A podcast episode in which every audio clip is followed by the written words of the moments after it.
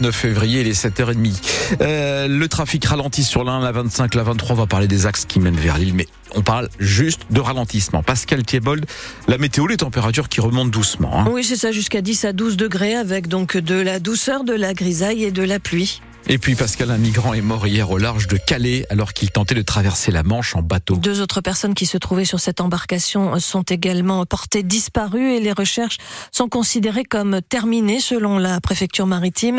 Les victimes sont tombées à l'eau et ce sont leurs compagnons d'infortune qui les ont qui ont alerté les secours. Des secours très sollicités puisque pour la seule journée d'hier, ce sont 180 migrants qui ont reçu une assistance. Hiver comme été, les traversées clandestines se poursuivent. Une histoire sans fin que dénonce la coordinatrice d'Utopia 56 à Calais, une des associations qui soutient les migrants. Il n'y a jamais eu de période où ça s'est arrêté. Et dès qu'il y a une petite euh, fenêtre où les conditions météo se calment, eh ben, les tentatives reprennent et forcément sont plus dangereuses au vu des températures négatives, au vu aussi de la répression qui est de plus en plus forte sur les plages avec les forces de l'ordre, au vu aussi du fait que les traversées se déplacent de plus en plus vers le sud, que donc la longueur de la traversée augmente. Donc forcément, les gens prennent de plus en plus de risques et dès les premiers jours de janvier, euh, il y a eu un naufrage. C'est clair que là, euh, on a l'impression que quand même euh, les décès s'accumulent et qu'il n'y a pas de volonté de faire changer les choses, en tout cas au point de vue des politiques mises en place et de l'accueil de ces personnes. Les associations estiment qu'il y a aujourd'hui environ un millier de candidats à l'exil à Calais. La décrue se poursuit dans le Pas-de-Calais qui n'est plus en vigilance orange. Les pompes restent toutefois opérationnelles.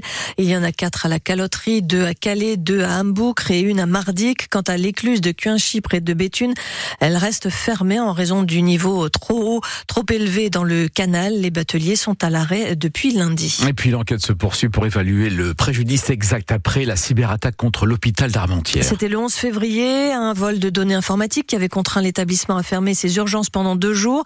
La direction de l'hôpital a apporté quelques précisions hier dans un communiqué que vous avez lu, Hélène Fromonti. Oui, après avoir volé ces fichiers, les pirates les ont diffusés le week-end dernier. Les services informatiques de l'hôpital ont donc pu s'en saisir et les analyser avec l'appui d'experts enquêteurs pour vérifier leur contenu.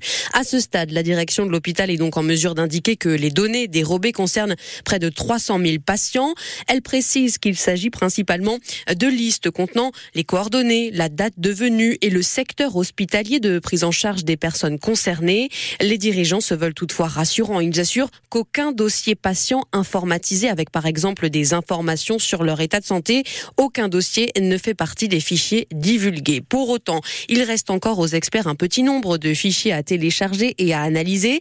Il est donc encore trop tôt pour écarter complètement la fuite de données sensibles. L'établissement hospitalier souligne que tous les patients concernés seront personnellement informés des prochaines avancées dans ce dossier. Le projet soutenu par l'eurodéputé nordiste Karim Adeli ne verra pas le jour. Les députés européens ont retoqué sa proposition d'une visite médicale obligatoire pour tous les conducteurs tous les 15 ans pour conserver son permis de conduire. 323 parlementaires ont voté contre, 270 pour. Les votants estiment que les conducteurs peuvent évaluer eux-mêmes leur aptitude à la conduite.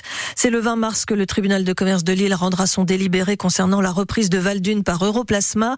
L'audience d'hier a confirmé le projet de conserver 178 des 309 emplois des sites de Trissin-Léger et de Lefrancouc et d'investir 15 millions d'euros pour produire des roues pour le ferroviaire, mais pas seulement.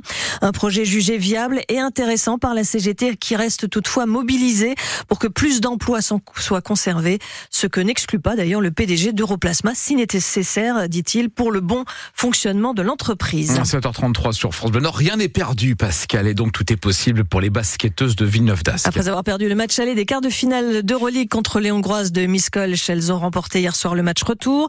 Une victoire à la maison 63 à 59. Les deux équipes sont donc à égalité et vont devoir se départager mercredi prochain en Hongrie. Le président de l'ESBVA, Carmelo Scarna, est fier de ses joueuses, convaincu qu'elles peuvent décrocher le premier Final Four, la finale à 4 de l'histoire du club. Ça fait quand même euh, deux trois saisons qu'on vit des grands moments, mais c'est vrai que ce soir c'est encore un moment exceptionnel parce que j'ai vécu des, grands et des et des moments plus difficiles aussi. Mais là, euh, préparer là comme ça un, final force, c'est quand même un, moment euh, un moment qu'il faut savourer. Il faut savourer ce qu'on ce qu'on vit ce soir parce que on a l'impression qu'aujourd'hui Villeneuve d'Ascq, non, c'est pas si simple que ça. Le championnat est très dur, très long. Est-ce que le plus dur est fait On est capable, hein, on est capable d'aller d'aller chercher ce troisième match.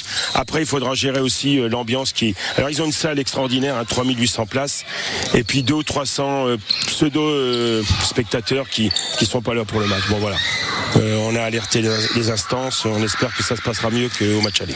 Le président qui derrière, hein. oui, c'est le parquet qui fait ça. Le président de l'SBVA qui fait allusion à ces ultras hostiles aux nordistes hein, lors du premier match qui ont un peu déstabilisé les joueuses. Ce match décisif donc se joue en Hongrie euh, mercredi prochain. Valenciennes décroche son ticket pour les demi-finales de la Coupe de France de football. Le VAFC a éliminé le FC Rouen, club de national à l'issue des tirs au but. Il y avait un partout à la fin du temps réglementaire. Ce soir, autre quart de finale, Le Puy face à Rennes et puis ce sera PSG Nice. Le tirage des demi-finales est prévu demain soir dans l'émission Tout le sport sur France 3. Et puis l'Espagne confirme son statut de championne du monde de football chez les femmes. Hier, l'équipe de France féminine s'est inclinée 2-0, donc en finale de la Ligue des Nations.